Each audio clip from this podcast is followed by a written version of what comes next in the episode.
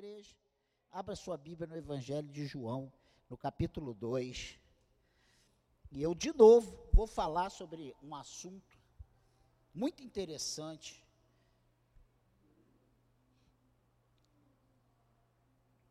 Evangelho de João, capítulo 2, versículo 12.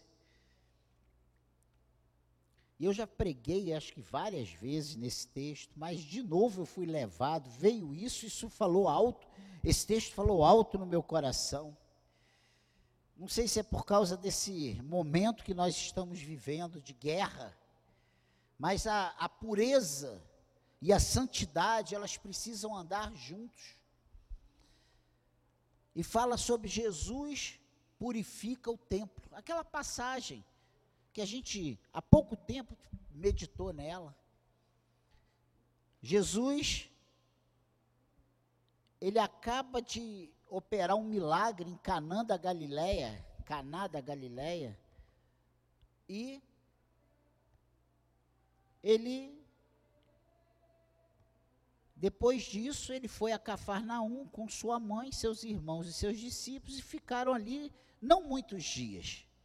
Estando próximo à Páscoa dos judeus, Jesus foi para Jerusalém. Olha só, versículo 13 de João.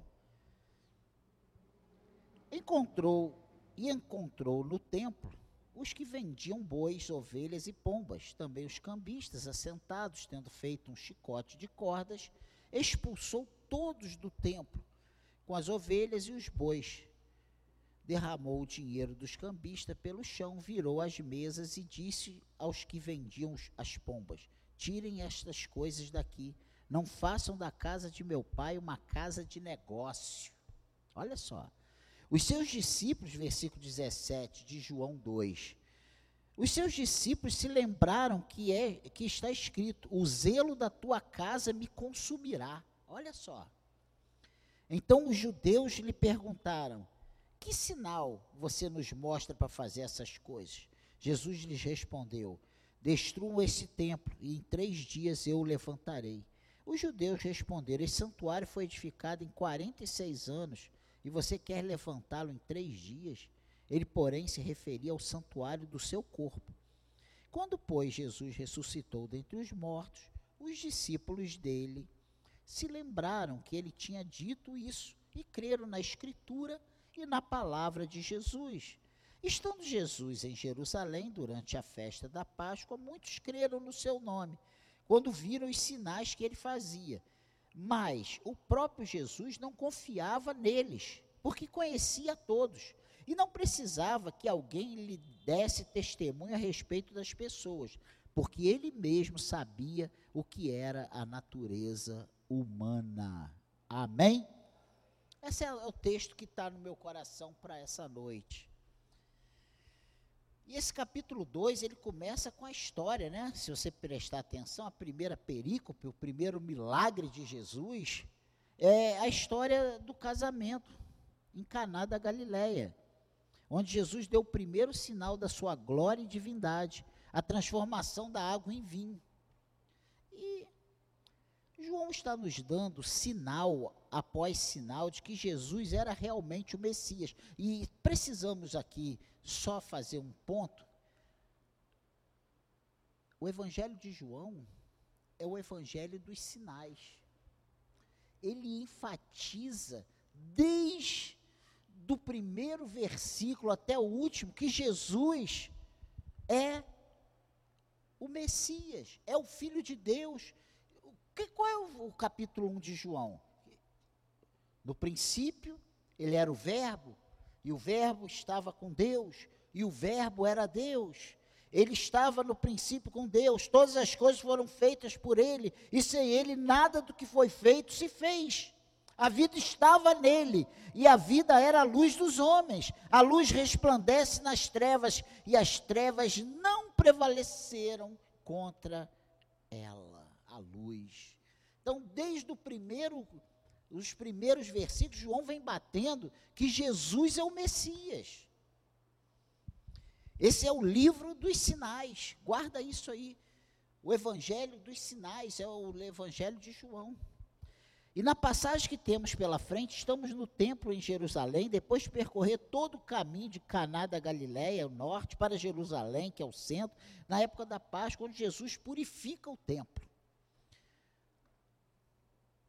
Você vê que ele chega no templo e ele começa a ver as coisas que estavam fora de ordem. Por que que nós vemos o subtítulo dado por João Ferreira de Almeida, Jesus purifica o templo. Será que Jesus hoje está purificando o templo?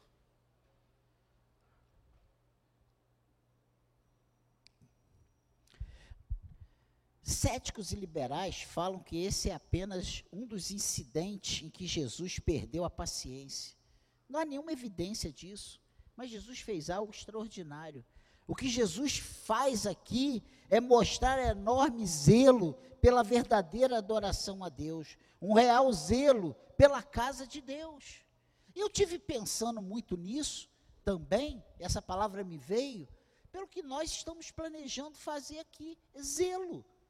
Porque nós não podemos cultuar Deus no meio de uma confusão, barulho de lá e barulho de cá nós estamos procurando tratar com zelo a casa do Senhor. É só para nós entendermos, contextualizarmos isso. E Jesus, quando chega ali e vê aquele, aquela bagunça, aquela casa sem ordem, fala assim: não. Ele até cita: vocês estão fazendo da casa do meu pai uma confusão. Não foi para isso, o propósito não é esse.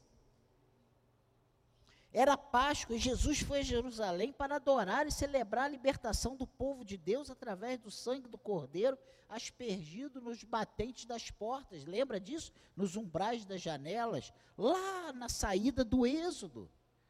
Quando ele manda comer a Páscoa, preparados, calçados, vestidos, com cinto na, com a, nos lombos, e tudo cajado na mão, com uma mão segurava o cajado, com a outra mão comiam prontos para a partida. E era para sacrificar aquele cordeiro e pegar o sangue e passar nas janelas e nas portas e nos umbrais, para que o anjo da morte passasse e não ferisse os primogênitos de Israel. Meu Deus. Quantas vezes a gente já falou, ah, podia estar tá fazendo, podia estar tá gastando. O Senhor exige zelo na sua casa. Ah, pastor, mas ele tem mais zelo. Não. Gente, Jesus dá umas tiradas. Quando derrama, quando a Maria derrama aquele óleo, aquele unguento sobre a cabeça de Jesus, teve logo o, o, o disse, pô, podia vender comprar comida, distribuir para os pobres. Jesus fala o quê? Os pobres sempre tereis convosco. Você lembra, acho que foi o primeiro pastor que pregou aqui no aniversário da igreja, que a gente é muito dado, a gente quer fazer muita filantropia com o dízimo que é do Senhor. Ninguém quer meter a mão nos outros 10% que é teu dos 90 e tirar para comprar. Não, ele quer tirar os 10 que é do Senhor para comprar as coisas para distribuir para o pobre. Mas tirar do bolso dos 90 que é seu, ninguém quer fazer isso. Poucos são os que fazem isso. A maioria deixa de fazer o que tem que fazer, se achando justos, certos, mas estão roubando a Deus. A palavra é essa. E a gente precisa entender essas coisas. E Deus está nos ensinando. Deus está trabalhando a nossa igreja. Deus está trabalhando os casais dessa igreja. Os casamentos precisam ser casamentos e não, sabe, teto, divisão de teto. E ontem eu fiquei tão bem lá, passei o dia, a tarde inteira com a Cláudia e ela lá fazendo, eu falei, meu Deus, a minha função é estar aqui do lado da minha esposa, eu pude. Tudo bem, tem horas que a gente não pode, né?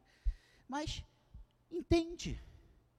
O casamento não é só na hora da festa, do docinho, da coisa boa, é na hora da doença, é na hora da, da dificuldade, é na hora de estar chorando junto. Entende isso, igreja? E aí eu já desviei do que eu estava falando. Mas voltando aqui ao texto, era Páscoa. E Jesus foi fazer o que a gente veio fazer aqui hoje, adorar o Senhor. E chega lá, tá aquela confusão, aquele barulho de bicho, é bicho e tudo, e bicho aleijado, e bicho mancando, e bicho sem asa, e bicho faltando pedaço, e bicho todo torto. O Senhor falou: que confusão é essa? Não foi isso que, eu, que o pai pediu. Ele pediu primogênitos, bichos sem defeito. Esse povo está entregando qualquer coisa para o Senhor, que não presta. O, que ninguém quer colocar na sua mesa, estão dando para a mesa do Senhor. É isso que está dizendo aqui. Animais defeituosos. Pessoas superfaturando os bichos. Sabia disso? Não podia colocar a moeda do imperador, então mandaram fazer uma moeda do templo. Só que essa moeda do templo tinha um ágio de 50%. Olha só. Eu não podia chegar com a moeda do imperador, aí para eu conseguir uma moeda do mesmo valor, eu tinha que dar duas do imperador para sair com uma. Olha só. É gente querendo se aproveitar das coisas de Deus. Deus quando olha, Jesus quando olha aquilo ali, ele fica furioso. Ele faz o chicote e ele arremete chicote tá em todo mundo. Jesus, o Cordeiro Imaculado de Deus, o Cordeiro da expiação, identifica-se com os pecadores próximos à Páscoa em Jerusalém. Presume-se que cerca de 2,5 milhões, 2 milhões e meio de pessoas fizeram esse caminho, mesmo sendo Jerusalém uma cidade pequena para os padrões atuais. Então, duas coisas que eu quero ressaltar e que dão título a essa palavra: pureza e santidade andam juntos. Então, Jesus veio purificar a casa de Deus. Sabe por que, que ele veio purificar? E sabe por que, que ele toma essa atitude? Porque ele, sendo filho de Deus, ele tinha autoridade, ele tinha poder para purificar aquele templo. Todo o aparato de sacrifício em Jerusalém do templo era controlado pelos sacerdotes e levitas e pelo sumo sacerdote particular. Cada judeu do sexo masculino, com idade de 19 a 20 anos, superior a isso, era obrigado a pagar o imposto anual ao templo. E eu já falei sobre isso aqui, equivalente a dois dias de salário. Eu falei, gente, eles, eles criaram as regras, mas tudo para enriquecer os seus bolsos. Eu já falei isso, que as moedas tinham a imagem do imperador romano e eram consideradas sujas para o templo. E por isso o templo tinha sua própria moeda. Eu já vi pastores pedindo quinzimo.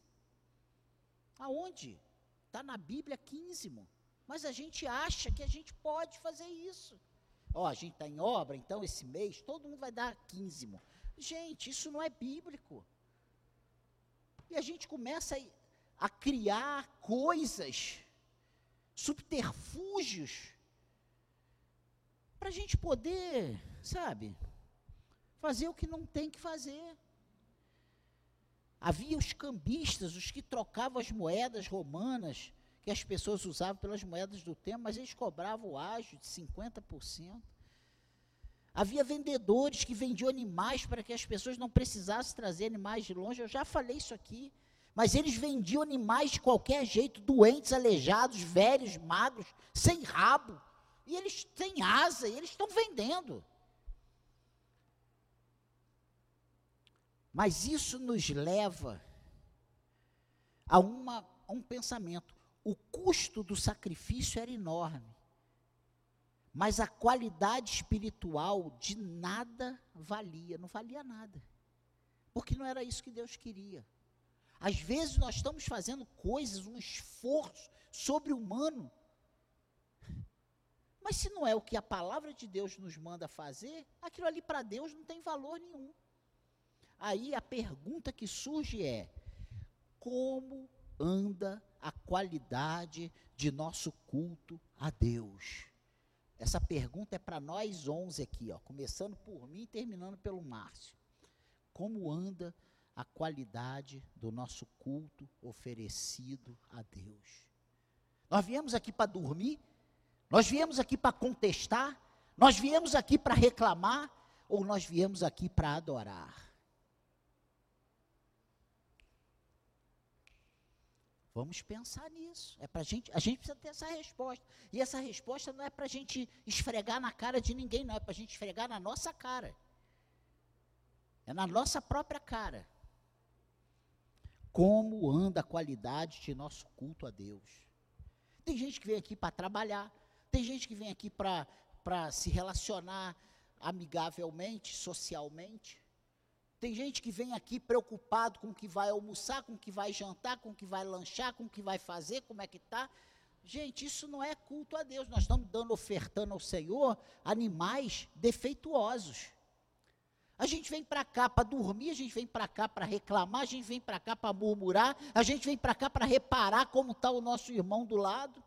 Isso é culto aleijado, é, é oferta, é sacrifício torto ao Senhor. E um detalhe, eu estou totalmente da cabeça aos pés incluso nessas observações que eu estou fazendo. E olha, para a gente sair do, do, do, sacrifício perfeito para o errado, é, é, é só fazer isso, ó. É só descansar uma perna, a gente já está errado. E o pior, a gente se vê certo. Dificilmente a gente se, nos reconhece errados. É para a gente pensar nisso. Essa palavra é para a gente meditar. Como anda a qualidade de nosso culto? E esse templo que esses caras fizeram isso aqui, que estava que tava essa balbúrdia, essa verdadeira, esse verdadeiro país que nós estamos vivendo aí, era o templo onde na inauguração a Shekinah do Senhor foi derramada sobre aquele templo. Lembra que quando eles voltaram do exílio, Deus manda, levanta o profeta e diz que a glória do segundo templo seria maior? E quando é inaugurado, a Shekinah do Senhor toma aquele templo. E aí, tempos depois, estão eles oferecendo animais defeituosos, doentes, aleijados, cobrando ágil. É igual ter aqui dentro da igreja um irmão emprestando dinheiro a juros, agiota dentro da igreja. Era exatamente mais ou menos o que estava acontecendo ali. Não, eu, eu troco a tua moeda sim, mas você tem que me pagar 50% a mais. Essa moeda de um, para mim, só vale 50 centavos. Era isso que estava acontecendo. E a gente ainda quer a bênção de Deus, porque a gente está trabalhando o dia inteiro arduamente na casa do Senhor. É para a gente pensar. Jesus, vindo para comemorar a Páscoa junto com os demais, sente profunda vergonha, indignação e raiva. E o texto mostra a casa de Deus sendo tratada como um covil de ladrões, como um local de comércio. E lá no livro do Êxodo temos a descrição do templo e do tabernáculo. E de lá se fala do mesmo problema, o culto e a adoração a Deus. O que nós falamos aqui hoje. Eu ouvi uma reclamação de alguns irmãos desse culto de domingo, que foi uma conversa alhada ali que não estava dando nem para prestar atenção no que estava se falando. Aí a gente tem o barulho lá de fora, tem a conversa aqui de dentro, totalmente irreverência. Só estou usando algumas realidades nossas para a gente ver que, não, mas isso não acontece aqui, acontece. Então, não se pode brincar com o culto a Deus. E João Calvino, ele diz uma coisa muito interessante. Por que então ele se dirigiu a compradores e vendedores do templo? É que ele podia trazer de volta a pureza original do culto de Deus. que havia sido corrompido pela maldade do homem. Calvino faz esse comentário. Por que, que Jesus vai em cima dos vendedores e dos, e dos cambistas? Por quê? Que ele vai em cima dos compradores. Porque quem estava vendendo estava errado. Mas quem estava comprando estava errado também. É o que a gente diz lá dos ladrões de carro, né? Só tem ladrão de carro e de carga porque tem quem compra essas cargas roubadas, essas peças roubadas, esses carros roubados. Se você está vendo uma coisa errada, não compactue com o erro. Ah, pastor, isso aqui é, é, é antibíblico. Fazer campanha para isolar som da igreja é antibíblico. Não participe. Chegue para o pastor, pastor Daniel, está errado isso aqui, ó. A Bíblia diz aqui, ó. Não, está aqui, ó. Em Heresias 3, não faça campanha para isolamento acústico das janelas. E o senhor está fazendo. Esse tem que ser a nossa postura, mas sabe que a gente não quer? Criar confusão com ninguém. A gente quer ficar bem com os homens e ficamos mal com Deus. Amém, igreja? Deus me deu um chicote esse ano e está bem afiado. Fique tranquilo. E olha, eu tenho apanhado em casa do sangue pingar. Eu não vim só para bater, não. Eu já apanhei. Eu já estou cheio de vergão nas costas, todo lanhado. Então, irmãos, Jesus disse: diz, né? Como vocês ousam tratar a casa de meu pai dessa forma? Ele faz essa pergunta para aqueles homens, tanto os que vendiam quanto os que compravam. E João, ele cita o Salmo 69, 9: O zelo da tua casa me consumirá. Irmãos, vamos deixar o zelo pela casa do Senhor nos consumir. Se tu está vendo um lixinho, não pisa no lixo e sai arrastando, não. Se tu está vendo o irmão varrendo lá a, a, areia da calçada, não passa ao largo, nem dá a paz do Senhor. Não vou nem falar com ele, senão ele não vai, ele vai querer ajuda. Vai lá dentro, pega a bolsa, ajuda, tenta. Gente, vamos zelar pela casa do Senhor, porque é a casa do nosso Pai. Você está entendendo isso, igreja? Eu preciso falar isso porque é como se fosse um culto de membros que a gente está tendo aqui hoje. E a gente precisa ser, sabe, chamado a atenção para esses pequenos detalhes. Ah, eu já fiz a minha parte. A gente tem sido, às vezes, burocrático. Eu já dei meu dízimo, eu já, eu já fui ao culto, sabe? Para que varrer? Para que, que fazer isso? Para que? Isso é bobagem. Zelo. Jesus, o Salmo 69, 9 diz: O zelo da tua casa me consumirá. E os discípulos se lembram disso. E João cita esse, esse salmo. Todo aquele comércio, ruídos e brincadeiras impediam que as pessoas viessem a conhecer a Deus. Era profanação, era culto sem reverência. E olha, só uma uma, um parêntese aqui. Às vezes, a gente vai começar o culto aqui, aqui, com 5, 40, 30 pessoas, 25 pessoas, tá um falatório, tá uma risalhada, tá tudo bem, gente, mas a gente precisa chegar mais cedo. Para quando for 10 minutinhos antes, a gente começar, e eu erro, às vezes dá na hora do culto, eu lá tirando café, guardando pão. Eu não estou aqui apontando o dedo, não. Eu tô é para nós, ó. É de cima para baixo. É de cima para baixo. Amém, igreja? É para mim, é, são para os pastores, para os diáconos, para os líderes, para os trabalhadores, para os membros, para os visitantes, para todo mundo. Ah, pastor, o senhor escolheu só nós dez aqui para apanhar? Não. É que Deus está nos preparando e nós temos que ser o exemplo.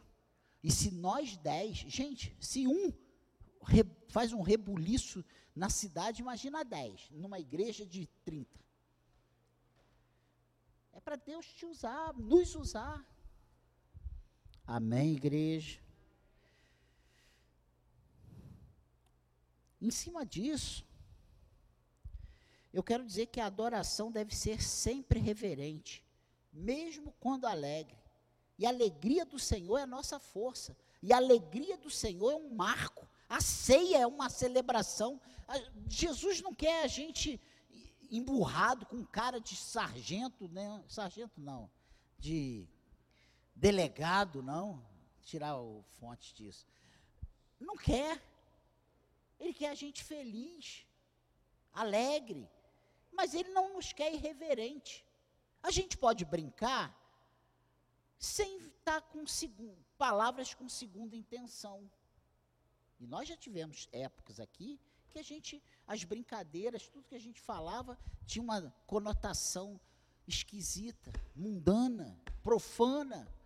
Nós estamos dentro da casa do Senhor. Esquece isso que eu falei, apaga isso. Nós somos templos do Senhor. Então, aqui, no trabalho, na rua, em casa, eu preciso me corrigir nisso e Cláudia está aí que sabe. Que às vezes a gente fala bobagens. E Deus está me metendo a cacete aqui, irmãos. Fique tranquilo. Estou apanhando bastante. A segunda coisa é que, então, a adoração deve ser sempre reverente, mesmo quando alegre. E a adoração, então falou, a adoração deve ser sempre santa, mesmo quando atual. Quando você entrar aqui, sai de casa e fala assim: hoje eu vou te adorar, Senhor. Hoje eu vou te abraçar. Hoje eu vou levantar minhas mãos. Hoje eu vou glorificar o teu nome. Hoje, Senhor, eu vou te dar o meu melhor. Hoje eu quero ir para a igreja para te adorar. Sabe? É isso que o Senhor está esperando de mim e de você. Amém, igreja? A gente vem para cá chateado, querendo brigar com o pastor. Coitado, desse tamanho, barrigudo, com mais de 60 anos, tu vai preso. Então, irmãos, Vem para cá para adorar. Vem, sai de casa disposto a glorificar o nome do Senhor. Amém. Em 1930, um homem chamado Tozer, ele escreveu sobre o culto, há 93 anos atrás. E ele diz o seguinte: que a adoração é a joia ausente da igreja evangélica há, oito, há 93 anos atrás, esse Tozer chega a essa conclusão, A.W. Tozer, que a, a, a adoração é a joia ausente da igreja. Sabe por quê? Imagina se ele está aqui hoje, 93 anos depois. E se você for na internet, você vai ver igreja que na hora do louvor, na hora do culto, Está cheio de circos e palhaços, porque a adoração é para as pessoas. Tem palhaços fazendo, fazendo alegorias dentro da igreja na hora do louvor. Palhaço, eu estou falando é, dança, eu estou falando palhaços. Igreja que tem uma equipe de palhaços, de animadores de palco. Porque a adoração é para as pessoas. É puro entretenimento. Pessoas que perderam Deus de vista. Isso é atual. E se você pegar o Google aí, tu perdi reportagem, tu vai ver coisa de você ficar. Eu não vou nem falar aqui para não ofender as irmãs. Tem outros que são geladeiras e sepulturas, porque a adoração é para as tradições e para as instituições. Pessoas que também perderam Deus de vista. Amém, igreja. O Salmo 51, só ouça, versículo 15 ao versículo 17, diz o seguinte: Abre, Senhor, os meus lábios, e a minha boca manifestará o teu louvor, pois não te agradas de sacrifícios, do contrário, eu os ofereceria, e não tem prazer em holocaustos. Sacrifício agradável a Deus é o espírito quebrantado. Coração quebrantado e contrito. Não o desprezarás, ó Deus. Às vezes a gente vem com oferta, vem com dízimo, vem com a presença, vem com a família. Mas está faltando o espírito quebrantado. Não quer se submeter à palavra, não quer se submeter à liderança da igreja, não quer ouvir uma repreensão, se não ouvir aquilo ali redondinho, como ele entende que é o certo, ele quer ir embora da igreja. O que, que adianta? Amém, igreja? Então, culto agradável a Deus somente a partir de espíritos quebrantados. Se o teu espírito estiver quebrantado, pode acreditar que o teu culto não foi agradável a Deus. O nosso culto não foi. A primeira coisa a pensarmos hoje sobre nós é que somos templos do Espírito Santo e que Deus somente aceita templos purificados.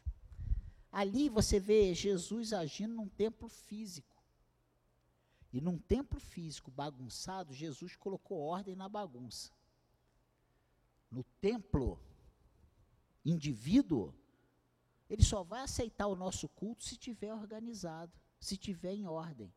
Não pensa que com o nosso coração desorganizado, nosso, nosso coração em, em frangalhos, longe de Deus, pensamentos impuros, que, que ele vai receber um culto agradável nosso. Não vai. Amém, igreja? Amém, igreja? A primeira coisa a pensarmos é isso: Deus somente aceita templos purificados. Se ele encontrar fé deformada em nós, ele vai virar a banca dos cambistas e vendedores de nossa alma, por amor a nós. Deus não tem nenhum problema em nos corrigir. Amém, igreja? Deus não tem, não. Ele nos trouxe aqui hoje para ouvir essa palavra, parece que meio dura, não. É uma palavra de amor de Deus para nós. É para a gente sair daqui feliz. A gente só sai daqui feliz quando a gente ouve aquela palavra, porque tu é mais que vencedor, porque Deus está agindo na tua vida, e aí eu vejo ele derramando bem. Aí tu sai daqui, poxa, fui lá e recebi uma palavra que meu espírito são renovado. Isso é bom. Mas quando você ouve também que Deus quer construir, reformar o teu templo, para o culto a Ele ser aceito e agradável a Ele, meu Deus, é para você sair daqui feliz da vida. Amém, igreja? Adoração, sabe, é algo tremendo. E o segundo ponto, então o primeiro foi esse aí que nós vimos de bem longo, que é Jesus veio purificar a casa de Deus. Mas Jesus também veio personificar a casa de Deus. E você vai entender nesse segundo ponto, nessa breve mensagem que nós já estamos indo embora. Nós temos aqui uma dica de Jesus sobre a abolição da religiosidade. O fim de toda religiosidade, paganismo e rituais externos. Então, as instituições de Israel seriam substituídas. Os sacrifícios passarão a ser desnecessários e inúteis. O que que Jesus fez na cruz? Ele fez um sacrifício único, perfeito, eficaz, que avançou os séculos e vai até a eternidade. Nós não temos mais sacrifício, ele aboliu os sacrifícios. Ele personificou os sacrifícios. Ele se intitulou Cordeiro sem defeito. Ele falou: agora chega, eu sou o Cordeiro sem defeito. Eu vou ofertar um sacrifício que ninguém pode ofertar. E o Pai vai se agradar. E o Pai vai aceitar. E todo aquele que estiver ligado, que for, sabe, que for atingido por esse sangue derramado, não tem mais sacrifício a ofertar. Nós não temos sacrifício. Vir ao culto, orar, ler a Bíblia, isso não é sacrifício, irmão. Eu não estou nem ouvindo barulho. Ele diz que a adoração seria modificada e aprofundada. Um novo lugar onde Deus pode se, ser encontrado. Em Cristo. E eu já li aqui, João 1,14 diz o seguinte: E o Verbo se fez carne e tabernaculou e habitou entre nós. Olha que coisa, que coisa linda. Ele se, o Verbo se fez carne e habitou entre nós. Tabernaculou entre nós. Gente, é demais isso. Eles já estavam, havia 46 anos, construindo um magnífico templo. Eles depois pegam esse templo que Jesus foi ali e, e vai até o, o século, até o ano de 63 depois de Cristo. Herodes, ele manda faz, refazer aquele templo, reformar aquele templo, faz ele todo em mármore branco. E você a quilômetros você via aquela construção toda em mármore, era o coqueluche do momento, era a construção mais linda daquele momento. Sabe quanto tempo durou esse templo? Sete anos. Porque ele ficou pronto no ano 63 depois de Cristo e no ano 70 ele foi destruído de novo. O templo Jesus, ele está vivo até hoje. Está à destra do Pai, intercedendo por nós. E vai voltar para buscar a sua igreja. Olha que coisa tremenda. Amém, igreja? Deus é tremendo. Então eles perguntaram a Jesus: Que sinal você nos mostra para fazer essas coisas? No versículo 18 que nós lemos. Mas o único sinal que Jesus vai dar a eles é o sinal que envolve uma cruz e uma ressurreição, a sua própria morte e ressurreição. Quando, pois, Jesus ressuscitou dentre os mortos, lá na Páscoa que nós comemoramos há duas semanas atrás, os discípulos dele se lembraram que ele tinha dito isso e creram na Escritura e na palavra de Jesus. Havia alguns pontos a crer em certos e havia alguns prontos a crer em certos sinais. Muitos creram no, no, seu nome quando viram os sinais que ele fazia, versículo 23. Olha aí. Olha o que, é que diz aí. Estando Jesus em Jerusalém durante a festa da Páscoa, muitos creram no seu nome, quando viram os sinais que ele fazia. Ainda hoje tem muita gente correndo atrás de sinal, não tem? E Jesus vai ali que vai revelar a tua vida, vai dizer o número do seu CPF. O que, que a igreja precisa saber o número do meu CPF? Porque fala, ó, você do CPF 758 584 797 15. Edificou a igreja em quê? Saber o número do meu CPF. Mas a gente não guarda essas palavras. Jesus disse: aquele que é meu discípulo é o que ouve e pratica as minhas palavras. Eu quero saber se eu vou morrer agora ou depois. Eu vou morrer, gente. Você também. Uma boa notícia, né? Amém?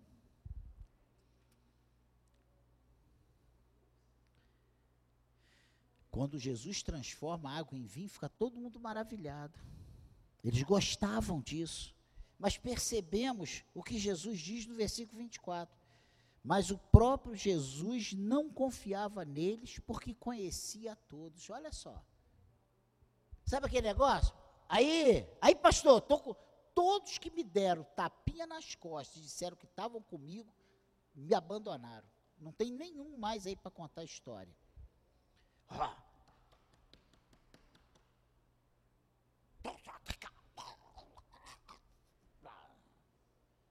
Virar as costas.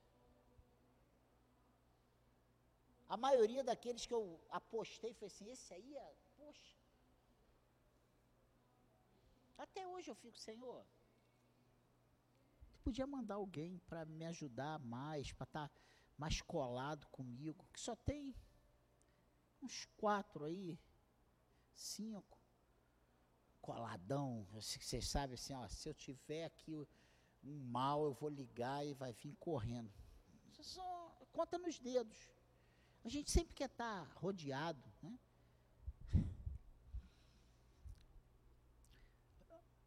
Mas eles ficaram maravilhados com os sinais que Jesus fez. Mas Jesus disse aqui, ó, versículo 21, e não precisava que alguém lhes desse testemunho a respeito das pessoas, porque ele mesmo sabia o que era a natureza humana. Olha só.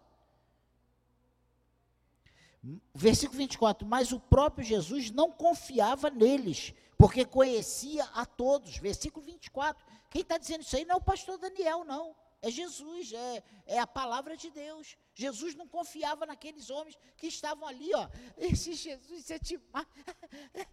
Ele vai multiplicar o pão, ele vai transformar a pedra, ele vai. Jesus confia, conhecia. Eles estavam prontos a acreditar em Jesus pelas coisas que ele iria fazer para eles e para a sua conveniência. Mas Jesus não aceita como discípulos quem não está disposto a tomar a cruz e segui-lo. Para ser discípulo tem que pegar a sua cruz e seguir Jesus. Ele não vai aceitar como discípulo quem não estiver comprometido a se curvar ao seu senhorio e dizer: Vou segui-lo para onde quer que o Senhor for como está lá em Lucas 9, 57. É uma história extraordinária, logo no início do ministério de Jesus, aqui está ele. E o único sinal que Jesus vai dar é que ele vem para personificar a casa de Deus, e a casa de Deus será encontrada nele. Amém? Então, como conclusão, para a gente ir para casa, o convite de hoje para nós, ter nosso templo purificado. Amém, igreja? Ter nosso templo personificado. Amém? Jesus precisa ser visto em nós. Vencer a vida e as dificuldades espirituais por sermos habitação confortável e aprovado por Jesus. A gente não quer se sacrificar por mais nada. A gente está tão esgotado, tão cansado, tão cheio de tudo. Mas vencer a vida e as dificuldades espirituais por sermos habitação confortável e aprovado por Jesus e aprovada por Jesus é uma necessidade nossa. E com isso, levar a, palavra de purificação e personificação aos eleitos que o Senhor nos usará para alcançar. Amém? Deseje isso, fale de Jesus. Nós estamos aí com um projeto aí dos casados para sempre. Jantar 16, 17 do 6. Convide um casal incrédulo. Venha com seu marido, venha com a sua esposa e traga um casal amigo Ah, pastor, mas o senhor não conhece a jararaca da minha mulher.